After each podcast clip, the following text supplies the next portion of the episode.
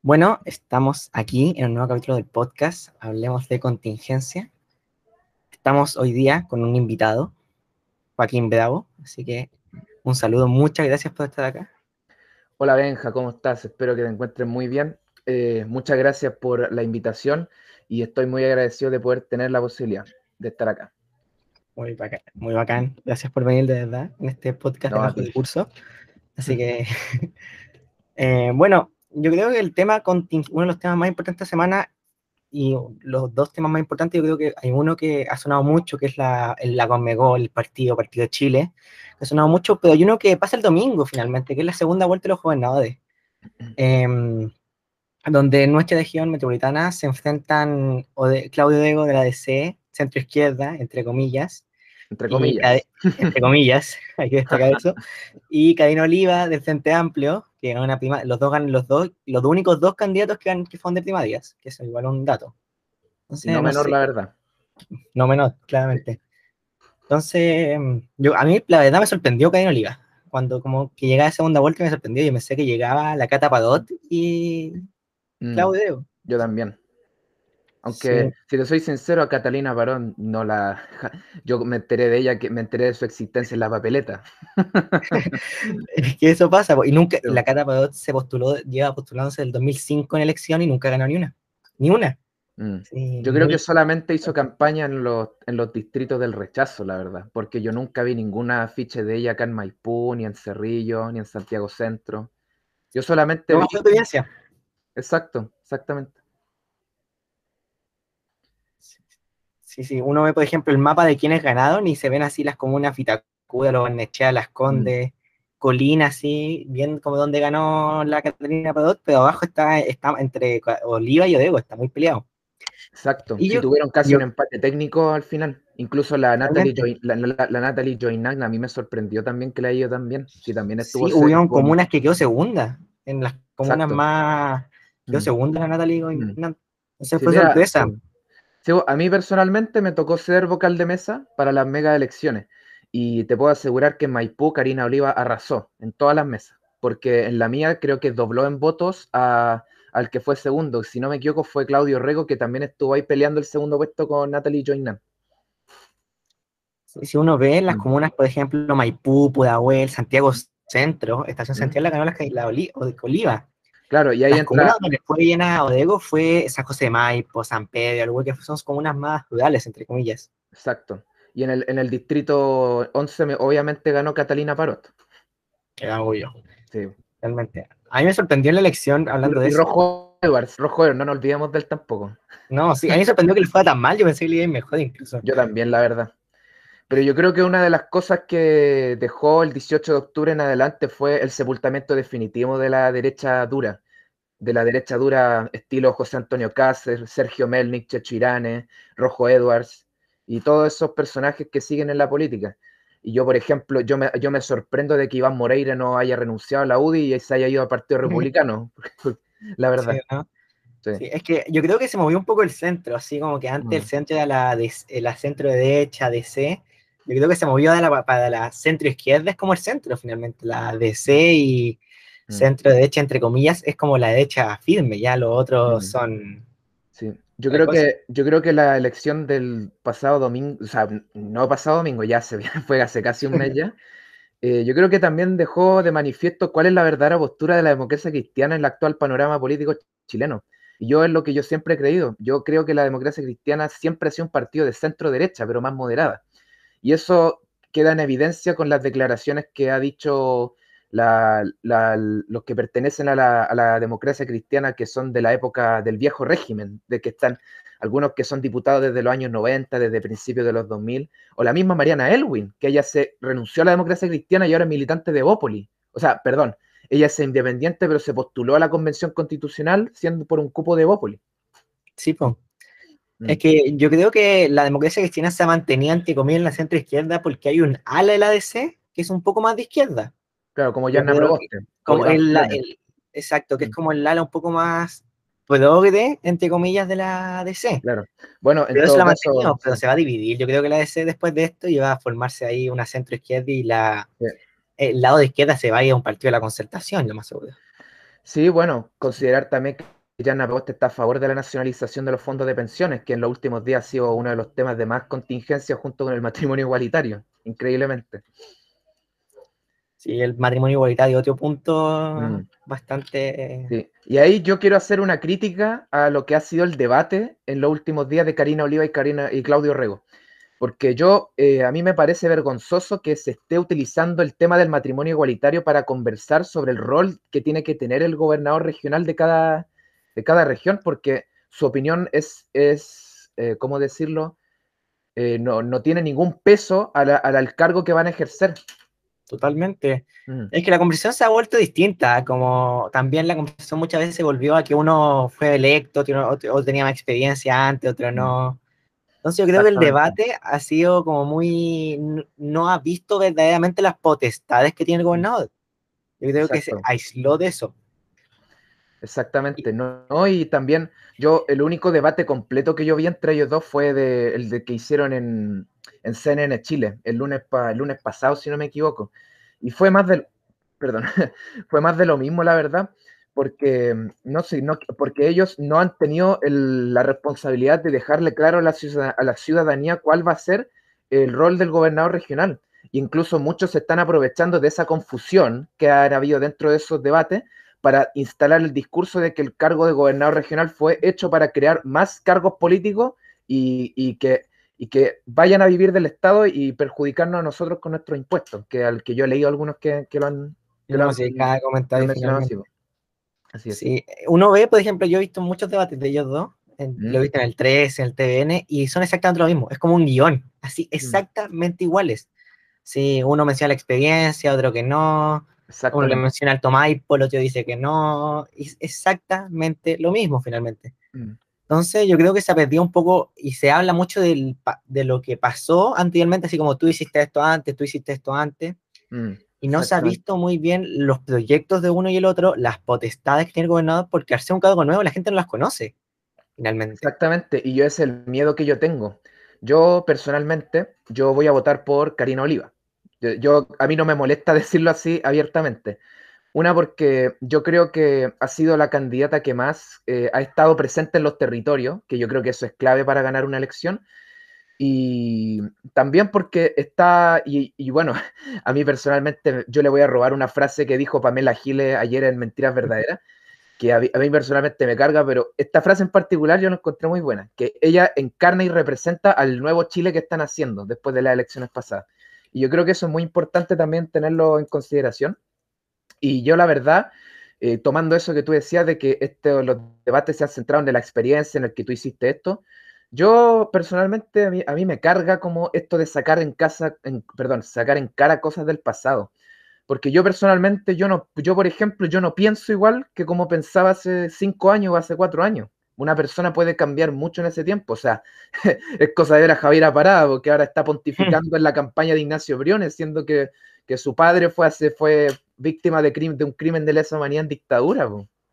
Es que yo creo que esa es un problema, yo creo que especialmente de la izquierda, que se piensa así mm. como, no, sabéis que tú hace 15 años dijiste esto, no, ya no es igual.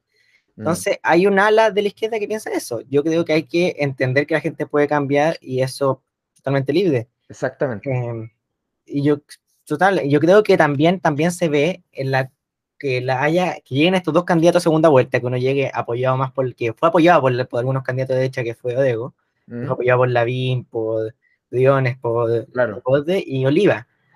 Yo creo que en su momento la ex concertación fue un programa que era necesario finalmente, yo creo la verdad, que no lo hizo bien, yo creo, porque era la vuelta a la democracia, que fue una época difícil, eso no lo podemos negar.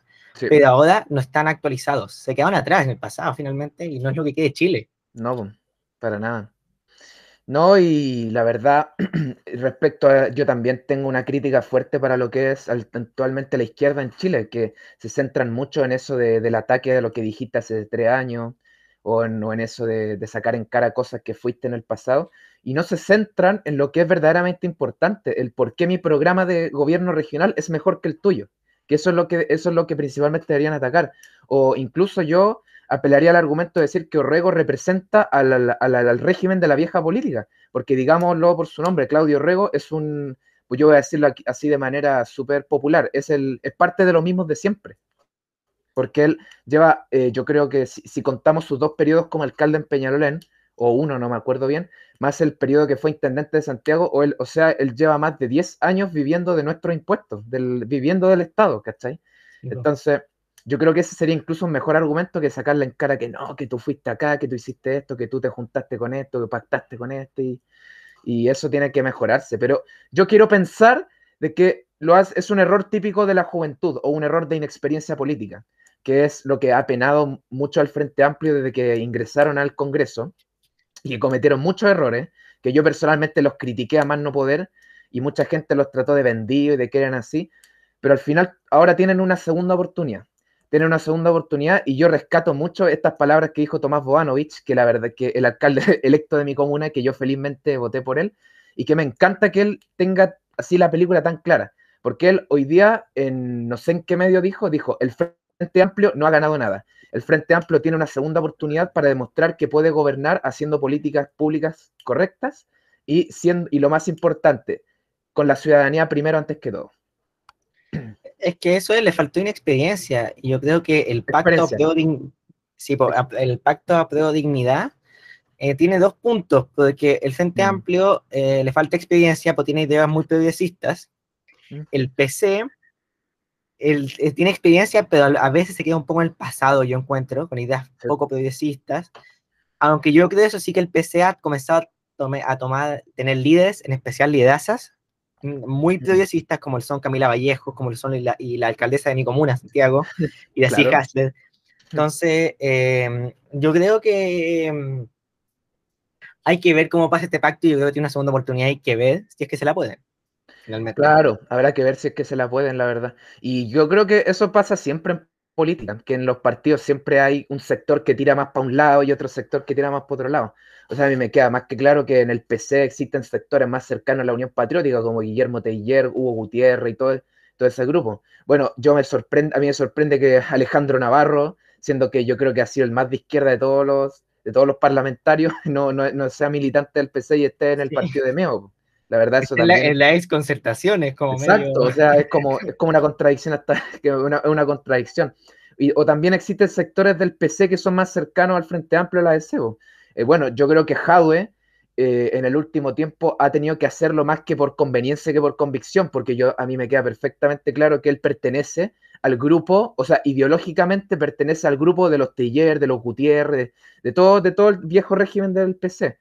Y se está acercando más a esos sectores, obviamente, que, lo que es clave en política para, para ganar elecciones, que es construir mayoría. Finalmente, eso es. Y gobernar con la mayoría también del Congreso, que también es generado un mm pacto completo, porque no, no es solo mm. llegar a la presidencia, claro. sino que generar un pacto completo que tenga fuerza. Exactamente. no sé, ahí van, tenemos las primarias, que no sé qué. Yo la verdad, antes yo estaba seguro que iba a ganar Jadwe. Mm. Últimamente no estoy tan seguro. No, yo tampoco estoy más seguro porque yo he, analizado últimamente al, al, candidato que es Daniel Jadwe. Y, y, acá también tengo que darle los créditos a la Cosa Nostra, que hizo una encuesta, la verdad, bastante buena. Y en la encuesta que ellos hicieron, que la hicieron por tres o cuatro meses, solamente en una elección hipotética de entre todos los candidatos que hay en segunda vuelta gana Jadwe. Porque Jadwe, dentro de lo que arrojó esa encuesta, que Jadwe es muy mal contrincante en segunda vuelta. ¿Y por qué? Porque, y esto también te lo tengo que agradecer porque tú hablaste de esto en un episodio pasado, que es el fantasma del anticomunismo, que todavía sigue presente en Chile. Y yo creo, y yo no veo tan claro que como algunos dicen que Daniel Jadwe va a ganar fácil las elecciones, porque porque todavía sigue este fantasma de, la campaña del terror de Chilezuela y acá, y, yo creo que eso le va a perjudicar mucho para una eventual segunda vuelta. Acordémonos que cuando ganó Piñi, le ganó Piña a Guille, acordémonos que en esa época se hablaba de Chilezuela, así que ganaba Guille. Y Guille es un centro izquierda de la concertación. Entonces, veamos la, qué, cuál va a ser la campaña del terror que vamos a tener si es que mm. llega Jadwe. y también creo que, por ejemplo, yo me mm, ojeé el programa de Jadwe, ojeé el programa de Bodich, mm. y el de Jadwe tiene un, por ejemplo, en progresismo, tiene un capítulo de disidencias, un ejemplo, pero Bodich, pero después no lo menciona más, mientras que Bodich es mucho más ampliado eso. Entonces yo creo que ese tipo de cosas le llega más a un público más joven, yo creo, un poco más joven, eh, que y que finalmente, aunque hay que ver quién vaya a votar, yo creo que eso puede cambiar mucho, mm. mucho la palestra de quién llega a la papeleta. Exacto, y bueno, y tomando eso, el punto de que decía de quién va a ir a votar, yo también estoy preocupado por la participación que va a haber este domingo, porque una, hoy día el, hoy día el Minsal se volvió a mandar el enésimo numerito, dando su típico matinal de, de casos nuevos y de comunas que pasan de fase y todo. Bueno, hoy día anunciaron que la región metropolitana pasa a, fase 1 toda, completa, pero no quedó claro el mensaje de ellos respecto a qué va a pasar con las votaciones, porque es absolutamente contradictorio mandar a toda una región a cuarentena y no poner en duda la realización de las elecciones. Que yo personalmente yo no estoy a favor de que se suspendan porque los candidatos ya dijeron que es, el domingo, falta nada. Es el domingo. Es imposible además mantener económicamente un mes más una elección y hacer otra campaña más. Pero a mí me preocupa que no sea claro el mensaje respecto a eso. Y además quisiera analizar otro punto. Eh, si nosotros vemos cuáles fueron las comunas con más participación y con menos participación en Santiago, obviamente fueron las tres que, en las que ganó el rechazo, que fue las Condes, Vitacura y Los Barnechea. Y las que tuvieron menos participación fue donde la prueba arrasó, que fue, que si no me equivoco, en Santiago Centro y en un par de otras comunas que con Cuea llegaron al, perdón el francés, pero llegaron con suerte al 38, 39%. Sí, pues. Entonces, yo creo que en ese escenario eso puede beneficiar demasiado a Claudio Rego, porque conociendo la historia electoral que tiene el Distrito 11, yo creo que ellos, a pesar de que no haya ningún candidato de, la, de, Vamos por Chile, ellos van a ir a votar por Orrego igual. Porque, porque Orrego también representa a, esa, a la, representa la democracia cristiana más tirada para Evópolis, creo yo. totalmente, aunque también pongo en duda un poco la cantidad, no creo que vaya el 15% de voto por Catapadota a votar por Orrego, eso yo no lo creo. Porque es eh, finalmente muy factible. Yo creo que finalmente dividir elecciones por la por quién votó por quién, finalmente es muy falso.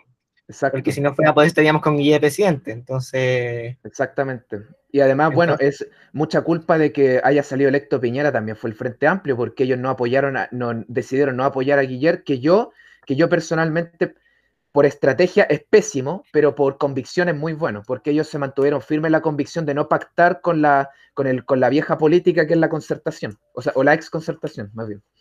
Sí, políticamente, eso es verdad, mucha verdad. Y hay que pensar también que Bodic y yo y Joel Jackson, que son como los, uno de los emblemas en su momento ese día, esa vez, apoyaban a, a un día antes de la elección, así como porque ya se sentían ahogados por la, porque podían al Piñera igual ganó. Claro, aunque si tú me preguntas a mí, yo sabía desde hace tres, desde antes de tres meses, siendo que en ese año yo no sabía nada de política, hace tres meses antes de que fuera esa elección yo ya sabía que iba a ganar Piñera porque todos los demás candidatos no tenían, en sí mismos no tenían ningún peso para lo que era Sebastián Piñera históricamente en la política. Yo creo que se volvió una como la, lo que fue la mm. pelea entre Bachelet y Patey en su mm. momento que, que, Bachelet cuando llegó a esa elección tenía la banda puesta, ya, ya llegó a los debates con la banda, ya estaba lista. Estaba lista, claro. Por eso, por ejemplo, en ese momento la campaña de Matei así se puede, así como lo demostramos. Exacto. Y, y, la de Guille fue menos lo mismo, fue como diciendo así como podemos llegar, a, primero que todos los candidatos asumían que Piñera iba a llegar a segunda vuelta, el la pelea por el segundo puesto, y ahí intentar ganar la segunda vuelta, entonces una, una elección lista. Y además, otro factor a considerar que yo quiero ser tajante, o sea, majadero en esto de la participación. Es obvio que todos los votos de Cast en esa elección, que salió cuarto, que no es nada menor para mí, todos esos votos sí o sí se fueron a Piñera. Y acá, como el, yo y ese es el miedo que yo tengo el domingo, que por la baja participación que puede haber en las comunas donde no ganó el rechazo, eso vaya a beneficiar a Claudio Rego. Y ahí, ahí, y ahí vamos a tener que ver. Ahora bien, yo personalmente no creo o sea, salvo en Providencia y La Reina, yo creo que en todas las otras demás comunas va a ganar Karina Oliva. Eso sí te lo aseguro. Yo creo que hay que ver qué pasa con las comunas más periféricas. Yo creo que ese es un foco muy importante para Claudio Debo. Yo creo que las comunas más de centro, como lo son Ñuñoa, Santiago mm. Centro, de Coleta, Estación Central, lo va a ganar Oliva. Pero hay que ver cómo se ve el mapa electoral al final del. Acá en Maiputa seguro que Oliva va a arrasar, porque acá. No, Oliva va a ganar. Acá tiene el factor Bodanovich y el factor Stingo también. Y en todo el distrito 8 también. Mm. Exacto, el ahí va más acá Oliva, yo creo. Sí, Oliva pasa. habrá que ver cómo se comporta Puente Alto y la Florida, porque recordemos que tiene dos alcaldes de centro derecha, que Codina Entre yo comillas, centro derecha, porque Carter no sé si lo encuentra tanto centro derecha. No, Carter, ese, ese yo diría que es de derecha dura, solo que es populista nomás. Pues yo creo que por algo está en el. Oye, sí, a todo esto, Carter yo creo que para mí es de los personajes que más directo en la política, es una opinión personal, pero yo lo detesto porque, una, porque es demasiado populista y porque no se saca la careta. El tipo debería ser, eh, debería ser sincero y decir que el bueno es de derecha dura. Y por algo, ahora yo creo y que esto le va a perjudicar mucho para lo que le queda de elecciones, haberse metido en, la, en el comando de Joaquín Lavín, que yo lo encuentro... Es que fue políticamente una estupidez de... Yo creo que fue, fue, una pésima estrategia. Eso lo Totalmente. Claro. Porque su eslogan es finalmente él iba como candidato independiente apoyado por los por Chile. Yo creo que ahí es un plus para él. Claro. Pero yo creo que Cadete le presenta lo más puro de la UDI popular, entre comillas, que es como una UDI más... Mm intenta representar un poco más a la gente, pero finalmente una UDI, una UDI populista.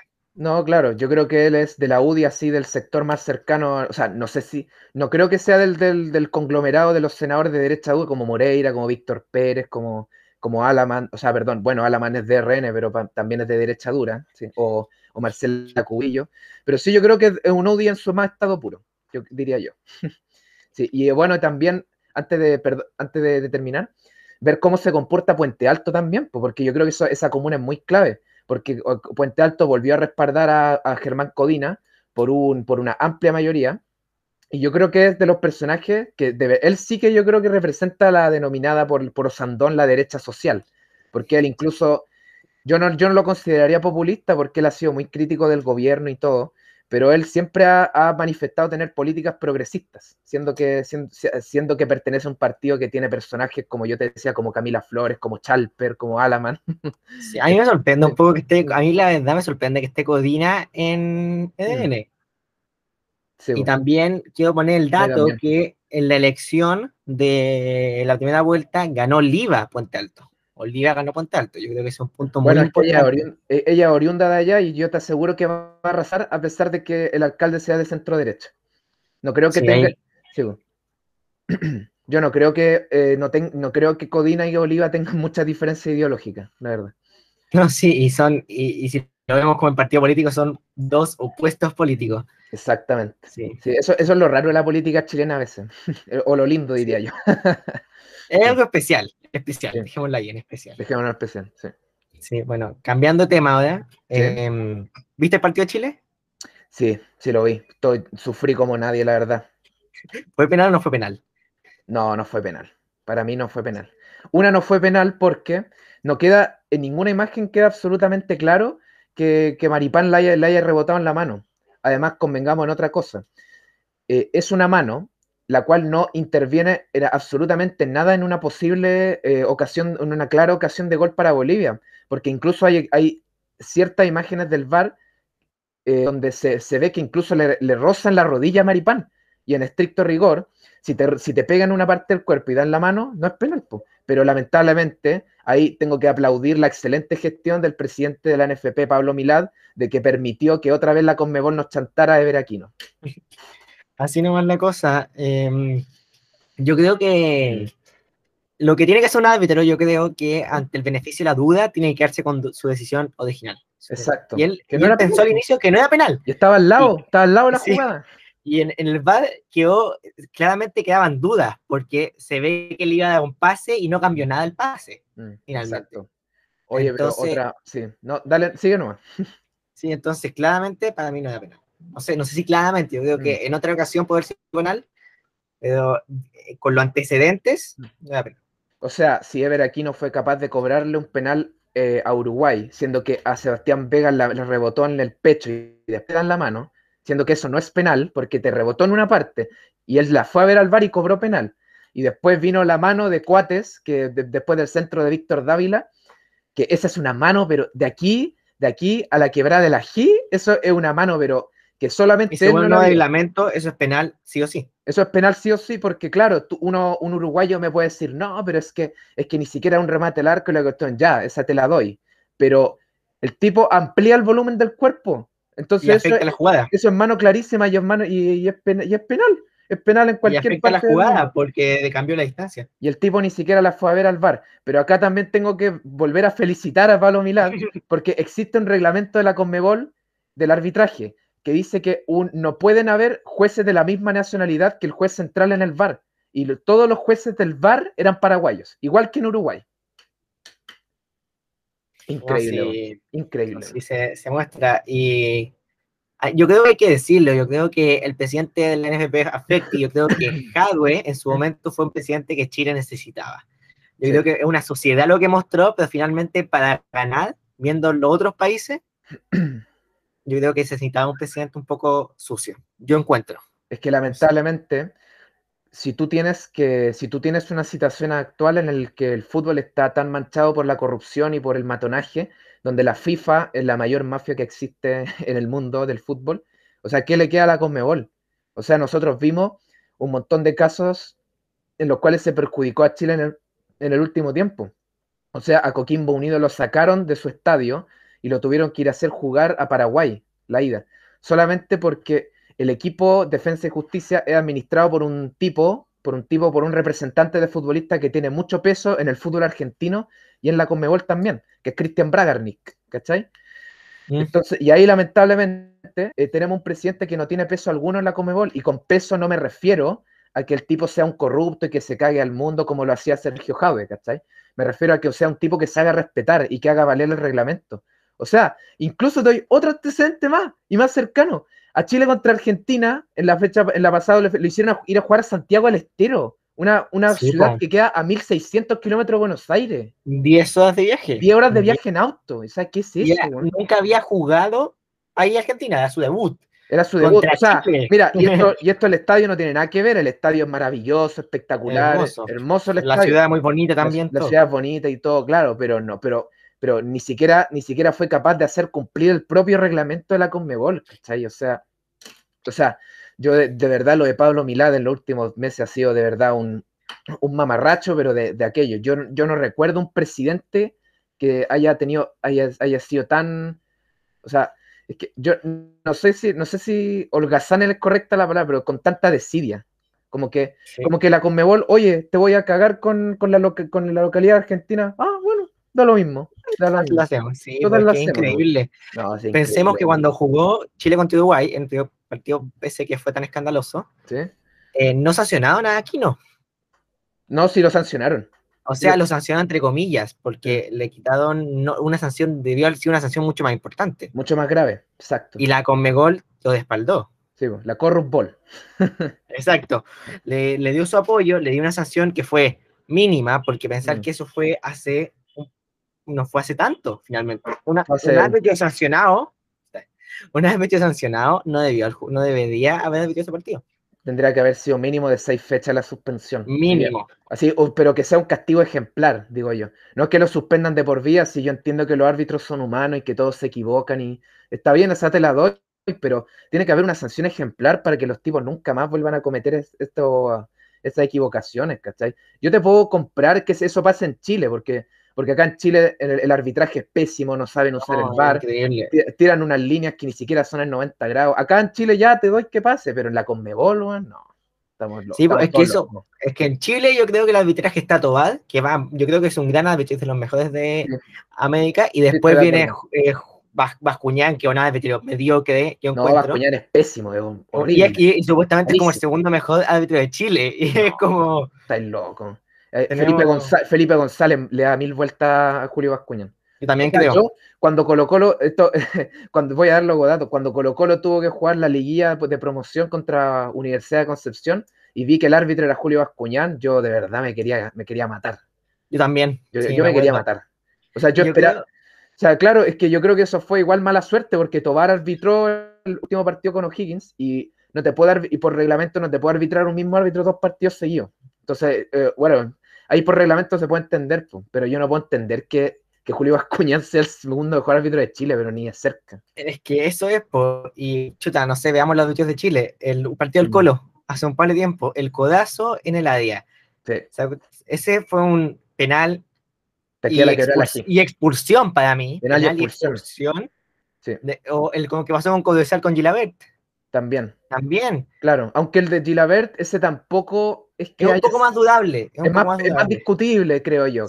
Que, claro, por el momento del partido, porque había, había, mucha, gente ahí dentro del área y no, era, no se podía alcanzar a ver y todo. Pero el penal que se comió Fernando Ejar contra Palestino, eso, perdóname, pero eso fue de una equivocación, eso ya es de un árbitro amateur. De verdad. y, expulsó a Quinteros por nada ese momento. Por nada, Si de hecho el, mismo tribunal de disciplina después le dio la razón a Quinteros, ¿cachai? pero no, yo creo, yo creo que... Y, y, ¿saben lo peor de todo? Es que los árbitros ni siquiera hacen un mea culpa, siguen empeorando cada fecha más. Cada fecha que pasa van empeorando en los errores. no, es increíble. No, sí, increíble. Y la Conmebol, ¿para qué decir? Que tiene cada escándalo hoy en día. O sea, ese tipo Alejandro Domínguez, perdóname, pero él debería estar en la cárcel por todo lo antes. No, sí. Alejandro Domínguez es el, es, el, es el secuaz, la mano derecha de Juan Ángel Naput, que a todo esto les doy como dato, pero yo creo que de todo debería Juan Ángel Naput está preso en Estados Unidos por corrupción. Es que eso es. Imagínate. Es una. La la Conmebol de verdad es una mafia ya, yo creo. Yo creo que eh, yo creo que la FIFA en el último tiempo se limpió entre comillas de lo que fue Blatter, aunque no se limpió porque sigue siendo una mm. producción increíble ahí, pero yo, encuentro que está un poco mejor que lo que fue Blatter, porque Blatter fue una cosa o sea, lo del Mundial de Qatar es inexplicable. no, lo del Mundial de Qatar no, eso es una locura. Eso, eso sí que demuestra que todavía sigue estando muy producta es que lamentablemente eh, tuvimos mala suerte porque Blatter siguió siendo durante dos años el presidente de la FIFA cuando ya Qatar había sido designada como sede. Y ahí ya a esa altura, cuando ya se fue Blatter, era imposible cancelar el Mundial de Qatar, que yo creo que nunca, jamás debería haberse pasado por la cabeza de nadie haber, haber hecho eso en un país que, que yo te voy a ser sincero, yo hace seis años yo lo conocía, yo no conocía eso es, yo te puedo decir lo mismo, te puedo decir que yo hace cuatro años lo, conozco, lo conozco hace tres años. Y, bueno, y está, de más, decir ya los casos de violación a derechos humanos y crímenes de lesa humanidad por las autoridades cataríes contra los trabajadores. O sea, han muerto entre 9.000 y 10.000 personas por las obras. O sea, imagínate. Totalmente, una locura. Y si vamos, bueno, volvamos a la Conmebol, algo más actual. Que Brasil haya tomado la Copa América, y lo encuentro una total ridiculez. Pensando, ya, te lo compro, Argentina estaba con muchos casos, Colombia está con un estallido social pero ya, pero no lo podemos llevar al país con más contagio de toda América Latina, al país con más eh, contagios, donde es mm. increíble. Hasta incluso Bolsonaro dijo que no, la, que no quería la Copa América. Mm, Entonces, y teniendo muchas mejores opciones. Claro, mira, esto sí, quiero hacer un paréntesis antes de que entremos en el tema este de Conmebol, que estaba ahí hablando del partido de Chile con Bolivia. Yo, para hacerlo rápido, yo pienso que a pesar de que aquí no nos haya cobrado el penal y hayamos empatado por culpa de eso, yo creo que por eso no pasó que Chile no haya ganado ese día. Yo creo que Chile, tuvo una falta de efectividad total, nos falta el 9, y ese partido deberíamos haberlo ganado mínimo 4-0, 5-0, ¿ya? Pues, eso 29 tiros al arco, 29. Exacto. Y, lo peor, y no, y fue increíble, la verdad. Bueno, yo creo que a pesar de, de, eso, vamos a clasificar igual, porque jugando se veía una mejora futbolística total en lo que venía haciendo Reinaldo Rueda. Y te lo encuentro mucho mejor. Yo también. Se vio una dinámica, se volvió a ver el Chile de San Paoli. Volvimos a ver ese Chile, que eso es muy positivo. Y solamente nos falta el puro 9, mejorar la efectividad. Y estamos, y el equipo va a andar, va a andar excelente, ¿ya? Y ahora retomando lo que decías del tema de la, de la, de la aceptación de Brasil como sede de la Copa América, eh, voy a dar un par de datos para que la gente reflexione respecto a, lo grave que es este suceso. Brasil tiene 17.122.877 casos de COVID confirmados desde que inició la pandemia. Es el noveno país en el mundo con más muertes por cada 100.000 habitantes, el noveno. Y es el tercero del mundo con la mayor cantidad de casos desde que empezó el COVID. Y si, y si lo extrapolamos aquí a Latinoamérica, esto también es increíble. Perú es el partido que, o sea, el partido, es el país que más, eh, que, más muerte, es el primero en el mundo que tiene por, eh, por muertes cada 100.000 habitantes por COVID. O sea, por poco la Conmebol no se le ocurrió ir a hacer la Copa América en Perú. O sea, ya, ya, ya de verdad hubiera no, No, lo hicieron porque está, iba, porque por la, por la elección presidencial. No, porque, ganó Pedro Castillo, no le iban a hacer. Porque ganó Pedro Castillo nomás. Exacto. Exactamente. Sí, yo creo que había mejores opciones porque se conversaba en su momento Chile, ¿Mm? que estamos súper mal. Yo encuentro, yo creo que en la pandemia todavía no ha pasado, yo creo que, hay que seguir. Mm. Todavía seguimos súper mal, seguimos una tercera ola, se podría decir. Pero también se habla de Estados Unidos, que yo creo que están muy mal, pero yo creo que la cantidad de vacunados y cómo se está llevando el COVID se está haciendo mucho mejor que en otros países. Yo creo que Brasil, por todos lados, era la o una de las dos opciones. Mm. Exacto. Claro, Brasil yo lo puedo entender porque tienen los estadios del Mundial, todo remodelado y todo, que son súper bonitos y todo. Pero en Estados Unidos yo sabía que era imposible que se hiciera allá, porque por lo mismo que estaba mencionando antes, porque Alejandro Domínguez pone un pie en Estados Unidos y se va en la cana, de una. Porque su, su, secuaz, su, su, amigo Juan Ángel Nabut ya, ya cayó allá. Entonces, y, no es solo Alejandro Domínguez, sino un montón de otros, de otros personajes que están ahí en la, metidos en la Conmebol también se van de una. Sí, yo creo, no sé, yo creo que lo mejor, no sé si es lo más ad hoc que es una Copa América ahora. Yo creo, la verdad opino. Yo creo que, mm, chuta, vemos la Eurocopa, que están, la están pensando en hacer, pero Europa está saliendo ya, está mucho más libre, están bajando un poco los casos mientras que en América Latina en general está la cagada, en Colombia hay un estallido social, en Argentina mm. están la cagada en casos, en Brasil, mm. eh, los datos que viste, tercero en casos, noveno, a mí, eh, Perú va primero en eso, Chile, aunque tiene muy alta vacunación, sigue teniendo muchos casos y muchas muertes. Claro. Y Venezuela, ¿para qué decir? No, imposible. Sí, pues Ecuador. no nunca más. No Conmebol nunca, o sea, perdón, Venezuela no va a hacerse la Copa América nunca más, eso estamos claros. No, tenía que hacer así como 100 años y tener así, no. Sí, no, posible. Bueno, también respecto a lo que dices, eh, no, yo tampoco estoy de acuerdo con eso. Es una locura llevar la Copa América a Brasil, pero yo también quiero dar eh, razones de por qué la están haciendo allá y, y, las consecuencias que trajo que el, que ello, que el anuncio de la Conmebol de que se haya hecho allá. Pero primero vamos a, dar antecedentes del por qué se ha dado tanta insistencia con dar la Copa América. En primero, son, el primer caso son los contratos televisivos. La Conmebol firmó un contrato con la empresa Tensu, que es una empresa japonesa, que después la pueden buscar ahí por internet, que esa empresa adquirió los derechos de transmisión de la, de la Copa América para esta edición, para el 2024 y para el 2028 la cantidad que le va a pagar la Conmebol a la, empresa Dansu es de 140 millones de dólares. Por cada edición, eso es la cantidad que le debe pagar la Conmebol a esa empresa. Por esa razón, la empresa no va a aceptar que se suspenda la Copa América por esa cantidad de plata que van a recibir por eso. O sea, imposible, la verdad. También, con esa eh, se le aumentó también el premio para el campeón de la Copa, porque para la Copa América de 2019 que ganó Brasil, ellos se llevaron 7,5 millones de dólares. Ahora el campeón para esta edición se va a llevar 10 millones de dólares. O sea, obviamente también va a haber una presión mucho más grande de parte de las confederaciones de cada país para que lleven a los equipos titulares. Y eso ya lo vimos. Pues Brasil lleva todos los titulares, Argentina también, nosotros también. Perú solamente dejó a tres titulares del equipo, pero al resto también, también lleva todo su equipo. Colombia todavía no se sabe. Y, bueno, es un caso aparte Colombia. Sí, es un caso aparte, la verdad. Pero también Uruguay también lleva todos sus titulares. Va Suárez, va Cavani, van todo.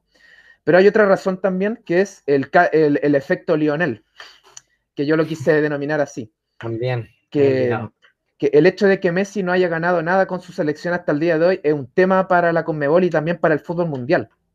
De que siempre, de que Messi antes de que, antes de, si es que se llegara a retirar, por ejemplo, el día de hoy, toda la vida le van a le van a tirar en cara de que no ganó nada por la selección absoluta y, y, y van a decir que Pelé era mejor porque ganó tres mundiales la cuestión.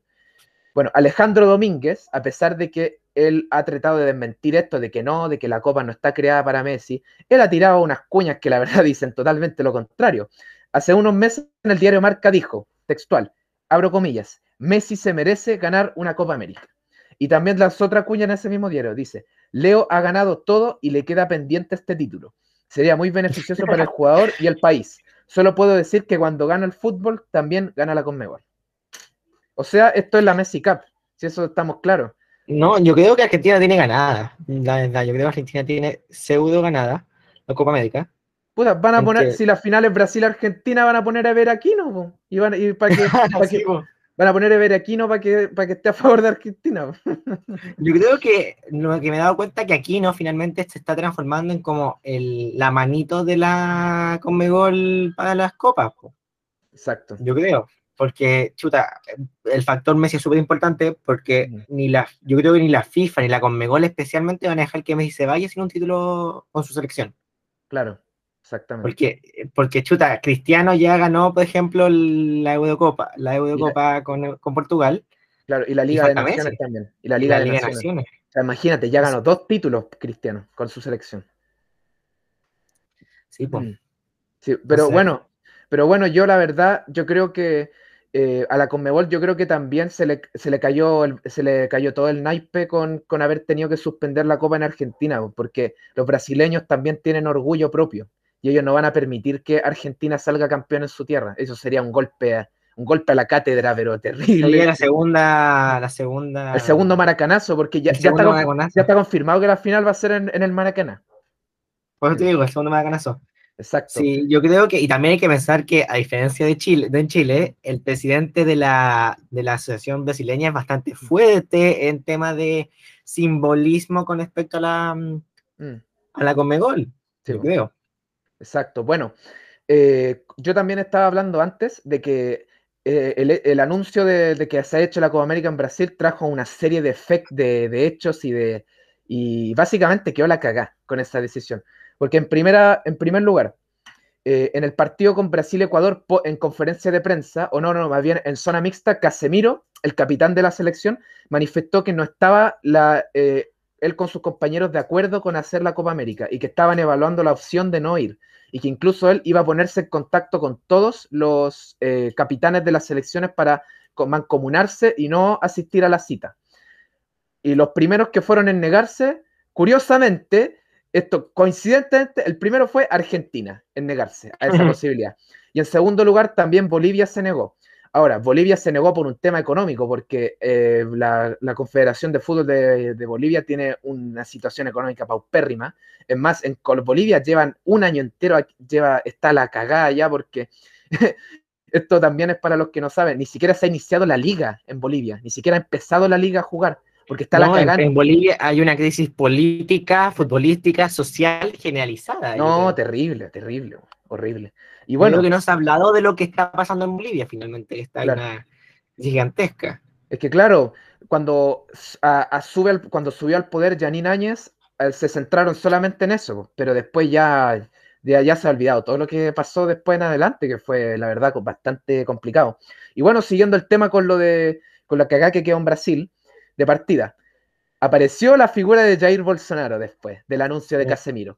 Y le sugirió, entre comillas, le sugirió al presidente de la Confederación Brasileña de Fútbol, que es Rogerio Cabloco, que destituyera al, seleccionador de, la, de Brasil, que es Tite. ¿Y por qué? Porque él también estaba de acuerdo con la decisión de Casemiro de no ir a la Copa. Entonces, él presionó para que lo destituyeran y llevaran a Renato Gaúcho, que es el ex técnico de gremio y que es un fiel partidario de Bolsonaro también. Y bueno, Después de eso quedó otra caga gigantesca, porque dentro, porque eso, eso indignó a todos los presidentes de los clubes de Brasil y también de los directivos de la Confederación Brasileña, porque el Rogerio Cabloco estaba de acuerdo con esa decisión y ellos contraatacaron y destituyeron por 30 días, o sea, más bien suspendieron de su cargo al, al el ese entonces presidente, porque ahora está suspendido, porque surgió una, una, gravísima denuncia por acoso sexual y laboral por parte de una empleada de la Confederación de Fútbol de Brasil. O sea, la bolsa de gatos que se armó en Brasil después de esa decisión fue horrible, terrible. Una locura. una locura, pero bueno, al final el, poder, el dinero y el poder lo pueden todo y al final Brasil terminó llevando a todos los, todos los titulares y mantuvieron a Tite en el cargo y que futbolísticamente no tenían ninguna justificación de suspender a Tite de su cargo. Si Tite va invicto, va... Pues va puntero, en la, que ganó la Copa América, aunque, claro, con, algunos con algunas polémicas arbitrales en esa Copa, pero la ganó. Como la de Copa como la con de Argentina, que yo encuentro para mí fue un... No fue, fue bastante polémica, yo encuentro. Claro, es que claro, ese penal que no le cobra, ese, el penal de Arthur que no le cobra en Argentina. O sea, si lo hacían. gol. Claro, y no, y, no, no, no, eso fue después, porque no, Ah, porque, la- esa, esa primera falta había sido el Kun Agüero, y esa no fue penal, pero la después, el después la de Ar- Arthur, esa sí era penal. Y hubiera sido el 2 a 1 y ahí podía pasar cualquier cosa, porque Argentina quizás lo empataba. Pero bueno, eh, entonces al final Tite llevó a todos los titulares, se dio a la presión, y como yo decía anteriormente, los brasileños no van a dejar que Argentina sea campeón en su tierra. Ellos tienen un orgullo y obviamente son los eternos rival, el, eterno rival de Argentina y, y, va- y ahora y, y van a hacer lo posible para, ganar- para que la copa se quede allá nomás. Y además, Aquí- te, sí, y además te doy otro dato, hablando también de lo de Tite. No tenía ningún argumento futbolístico para echarlo porque Tite solo ha perdido un partido oficial desde que asumió, que fue el partido con Bélgica en el Mundial. O sea, sí, po, La locura. Sí, una locura. No, Tite ha sido un gran técnico para Brasil, que ha Mm. sido muy, no tenía ningún objetivo para echarlo. Mm, Y también pensemos, yo creo que es importante que la Copa América del 2019 fue en Brasil. Que también es un punto. sí. Entonces, que la del 2021 sea en Brasil de nuevo, lo encuentro un poco, mm, Mm. poco común. Sí, yo también. decir. Bueno, es, que la, es que en la Conmebol nada es poco común, po. Tipo, si nos podemos esperar cualquier cosa. Sí, porque la Conmebol, No, sí. No, sí, así es nomás la cosa. Sí, pues así nomás la cosa. Mm. ¿Y quién gana la Copa América? ¿Tú quién creí? Eh, Yo creo que la va a ganar- Argentina. No, Brasil. Brasil. Porque, porque además te doy otro antecedente. Todas las veces que Brasil organizó la Copa, la ganó. Todas las veces que fue local, la ganó. Además, tenía otro antecedente muy importante. Por eliminatorias, Brasil nunca ha perdido de local. Ningún partido, jamás. Brasil jamás en la historia ha perdido un partido jugando en su tierra. Y acá te esto el único partido oficial que perdió Brasil en su tierra fue el Maracanazo del 50. El único. Por eso fue más ganazo. Pero eso fue el maracanazo, ¿cachai? Ahora, sería muy bonito que llegue Brasil y Uruguay a la final. y ¿Te imagináis gana Uruguay? Oh, sería, No, Sería algo, te no. sería lo mejor así. sería un déjà vu, pero histórico. Aunque obviamente uno va a querer que gane Chile. Y bueno, y volviendo también a la selección nuestra, aunque yo obviamente estoy en desacuerdo con esta copa, ya la suerte ya está echada y se va a hacer. Y Chile va a ir con todo, va a ir con la generación dorada. Yo creo que Chile va a llegar a la final. Ahora, ganarle a Brasil en su tierra es complicado. Estuvimos a punto de hacerlo el 2014 con el Palo Sí. Pinilla. Entonces yo elijo creer y yo de verdad tengo la fe de que Chile va a ganar la Copa América. Yo creo que todos tenemos la fe y todos tenemos la esperanza de Sí. eso. Yo Sí. creo, la verdad, voy a ser mucho más eh, negativo en este lado y no soy tan Mm. positivo. Mm. Creo que Chile no tiene muchas opciones esta Copa América. Creo que la generación dorada se está quedando un poco, sigue estando, estando muy de nivel, dando mucho, Mm. pero no sé si está al nivel mundial de estrellas como Neymar, de estrellas como Messi, de Mm. la máquina defensiva, lo- la gran defensa que tiene Brasil, por ejemplo. Sí, Uruguay Brasil también. tiene Uruguay, Mm. tiene los equipazos de Uruguay.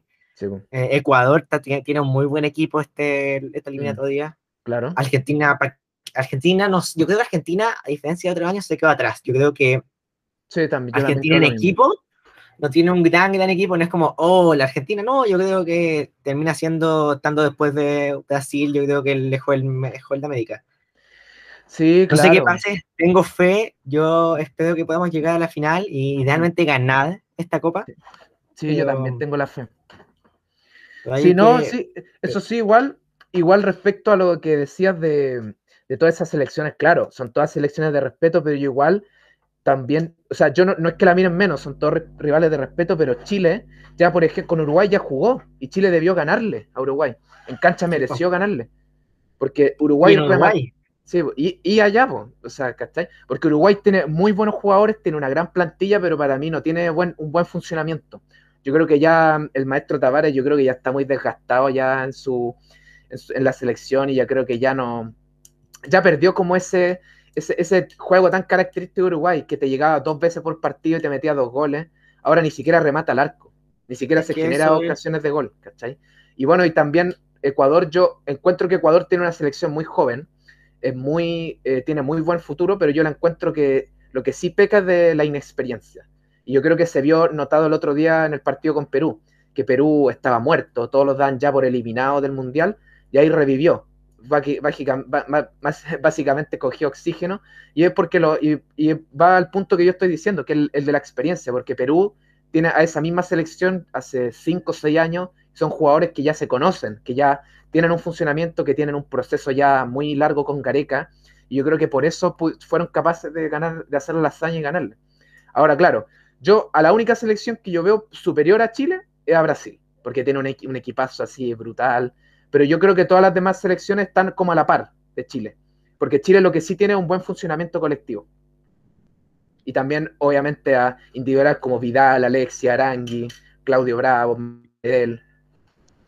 Que son jugadores que pueden ganar un partido finalmente. son jugadores que pueden ganar un partido. Es que también hay otro factor, diría yo, que en la selección esos jugadores, como que tú, un, tipo así que nunca ha visto la selección y tú veís, y tú, y por ejemplo, alguien que vio jugar a Gary Medel contra Argentina, y tú le preguntas, oye, ¿en qué equipo juega él? En el Boloña. ¿Y, cómo ese, ese va a jugar en el Boloña? Sí, este debería, debería estar jugando en el Real Madrid, en el, en el, en el Inter de Milán, en el Liverpool, en el Manchester City, ¿cachai? Claudio Bravo. Claudio Bravo también. Entonces nosotros tenemos, nosotros tenemos ese plus, que cuando nuestro jugador, nuestra generación de la se pone la roja, son otros jugadores. Son como que les da un plus, ¿cachai? Como que, como que, como que mejoran, ¿cachai? Entonces, por eso también yo tengo la fe de que podemos hacer algo grande en la Copa siempre y cuando no se le ocurra hacer una tontera extrafutbolística, como, como a Vidal, lamentablemente. Que al final no, que nos terminó penando. Yo creo que dependemos, sí, pues dependemos de, la, de cómo están los jugadores finalmente, yo creo que eso depende de la selección. Pensemos en la Copa América del 2019, la, final, la semifinal contra Perú.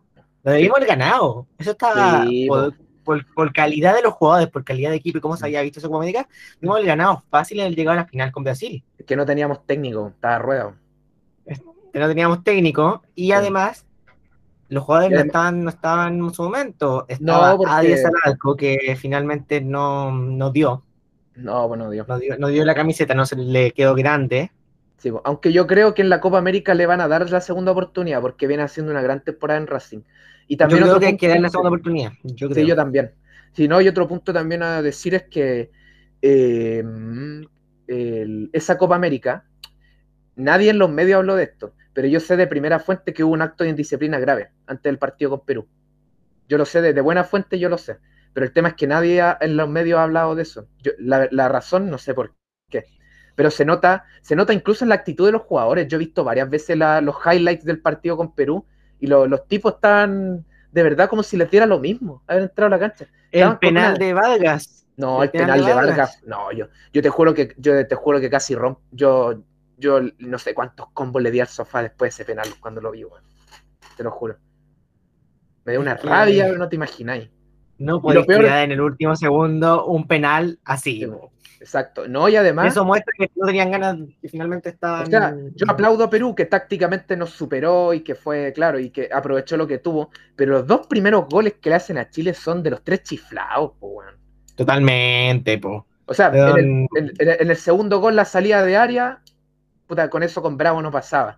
Y en el primer gol, Vidal paveando, Maripán también paveando, todos con las marcas sueltas. No, si fue. si ese partido fue una farra, si Chile debería haber jugado la final. Claro, quizá la perdíamos con Brasil, porque era Brasil en Brasil, pero como esta generación tiene esa mística, que cuando tiene casi todo en contra, puta, saca los partidos adelante. A lo que contra México, acordémonos contra México del 2016, porque habíamos perdido contra Argentina. habíamos ganado a Bolivia con un penal medio extraño. Extraño, podría decir. Exacto. Extraño porque fue muy pegado al cuerpo, pero ya, dejémoslo en extraño. claro, claro. Le ganábamos a Panamá y veníamos contra México, que era casi local, que estaba listo, ya se estaba poniendo la medalla en la copa. y, se le goleamos 7-0. Yo creo que esa muestra finalmente, yo creo que Chile llega a una final contra Brasil en esa Copa América, podríamos estar siendo hoy en día tricampeones de América. Sí, yo también. Aunque claro, igual yo también, eh, y en el mismo partido con Colombia también en esa misma Copa América, porque Colombia era el único equipo que tenía puntaje perfecto en la fase de grupo. Porque, y, además no le tocó un grupo fácil, le tocó Colombia, o sea, le, le, tocó Argentina y le tocó Paraguay, que son huesos muy duros de roer en una Copa América, ¿cachai? Y, y Chile le jugó un partido extraordinario a Colombia. Le metió dos goles en los primeros 10 minutos. Sí, y bueno, y, muchos son los casos. El mismo caso que te dije antes, Brasil contra, contra Brasil en Brasil en, el, en su mundial, que lo podríamos haber ganado si no es por el palo. O porque a San Paoli no metió a Valdivia. Si, si San Paoli hubiera metido a Valdivia en ese partido, ganábamos. De verdad ganábamos. Yo creo que sí, que ese tío lo hace Esteban Paredes en vez de Pinilla, lo mete el gol. Yo encuentro, pero eso ya es un poco más de camiseta. No, pero es que, no, es que, es que en ese tiempo igual se entendía porque Pinilla jugaba en, en, en Europa. No, sí se entiende, y, se entiende, pero... Claro. Es la camiseta, la camiseta pesa. No, y además, y bueno, y sufrimos, y, y no, y ese mundial sufrimos también que Vidal llegó lesionado al mundial, pues. O sea, y, el, y el Gary Medel, no sé si te acordáis, ese partido contra esa foto icónica cuando le echan. Claro. Aunque igual Gary ese partido fue la figura, a pesar, es que ni se notó que estuviera lesionado. Sí, es un sobrehumano el tipo. Es que Gary. Gary, Gary, eh, Gary, Medel es Gary Medel, bueno. Sí. sí, Gary Medel, sí, finalmente. y, el, Jada, el último penal. No, sí, también. Eso fue otro error. O sea, sabí, ese partido, yo ahora que lo pienso, igual fue una farra, man. O sea, fue una farra no haber metido a Valdivia, fue una farra no haber aprovechado que los brasileños están cagados de miedo porque, porque no, se, no se podían la presión, porque tenían la presión de que al estar de locales tenían que ganar sí o sí el mundial. Estaban ayudando a los brasileños en las tribunas, estaban sí. O sea, mira, mira esas dos farras.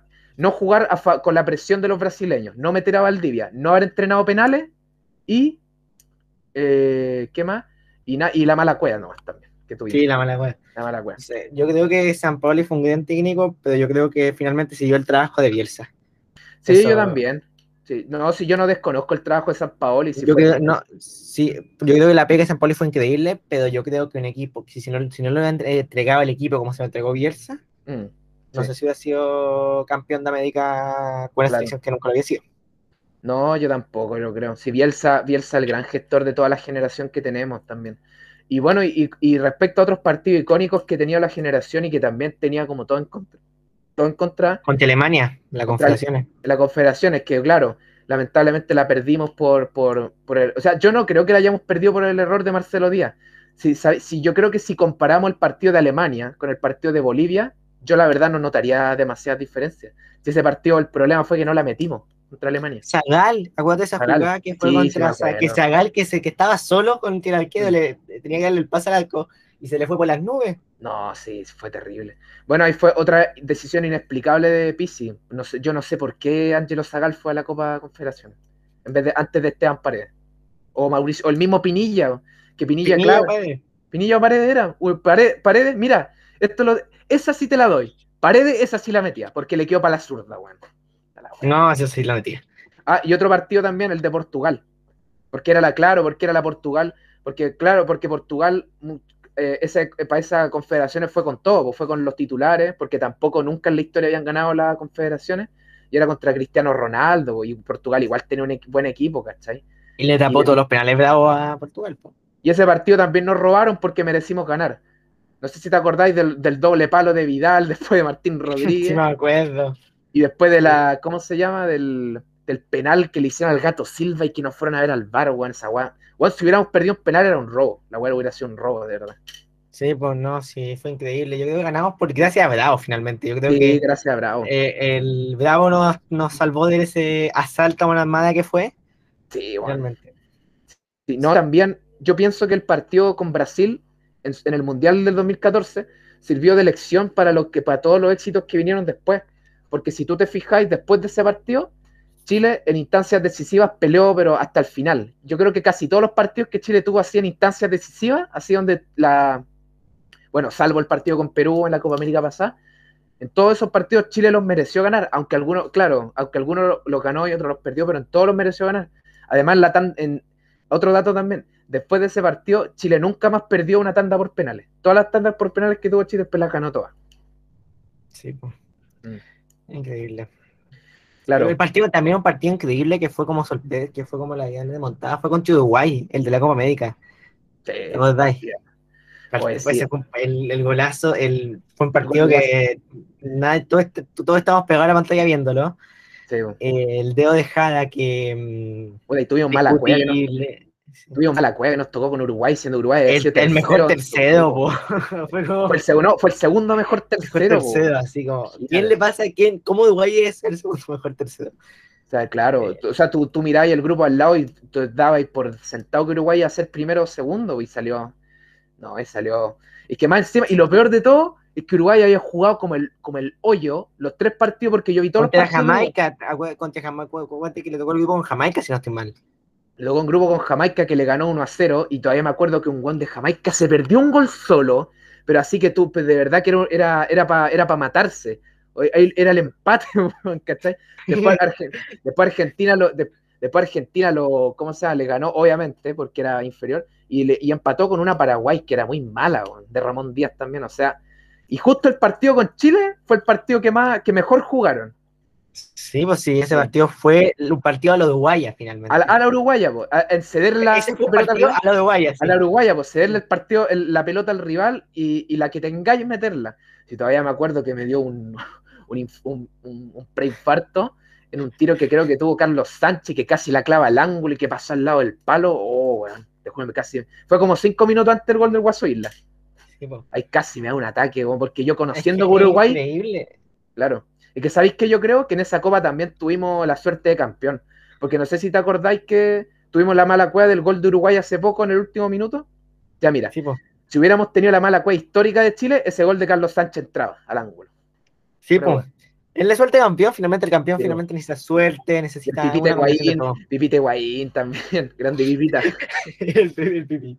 Sí. increíble. Sí, increíble. Ay. Yo creo que con esto vamos eh, terminando el capítulo.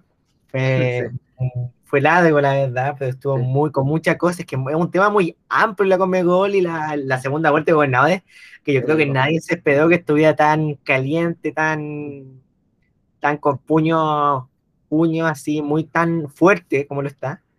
Está entretenida, yo creo, con lo más encima con las canciones, ese da la cara, ese eh, yo creo que este es un año también de los de las músicas de los candidatos. Han salido muy buenas músicas. Claro.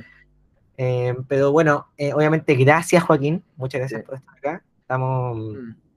invitados para próximas veces que puedas venir así volvamos a conversar de muchos temas políticos, contingentes, fútbol, lo que sea. La verdad que acá hablamos de contingencia, como dice el título. Y obviamente les quiero agradecer por escucharnos. Em, próximamente va a salir un capítulo nuevo, pero no sé cuándo, porque tal como este salió con un tiempo, de atraso, porque la verdad estamos con muchas cosas y, la, los tiempos complican finalmente. Yo, yo no sé, hace tiempo salí, el, tuve, el cambio, tuve un cambio mando, así que muchas cosas. Así que muchas gracias por escucharnos y nos vemos a la próxima. Un minuto, no sé si quieres decir algo, Joaquín, antes de... No, gracias a ti, Benja, por la invitación. La pasé excelente conversando de todo. Y yo creo que es importante que no solo hay que ser experto para hablar sobre ciertas cosas. Yo creo que lo, a mí me, encanta que la gente pueda informarse lo más posible y que dé su opinión. Y yo creo que es importante que todos hagamos eso y que lo hagamos con respeto, tolerando nuestras diferencias ideológicas y, y que la verdad, eh, como dice el nombre del, Costa, del podcast, lo importante es eso, que podamos ojalá mucho hablar de contingencia Así que eso, pues Benja, agradecido por la invitación y un mensaje para la gente. Ojalá puedan, ojalá vayan a votar el, domingo. Porque ¿Y quién gana el domingo? A ver tu predicción. ¿Quién gana el domingo? Karina Oliva, me la juego. Sí, yo también creo que va a ganar la Karina Oliva, honestamente. Pero va a estar muy, va a estar estrecho. Va a ser, va a estar muy no, peleado. Va a ser, no sé si tan peleado como Pedú, pero va a estar peleado. Sí, va a estar peleado, sí. Sí, así que con esto nos despedimos. Muchas gracias. Nos vemos en la próxima.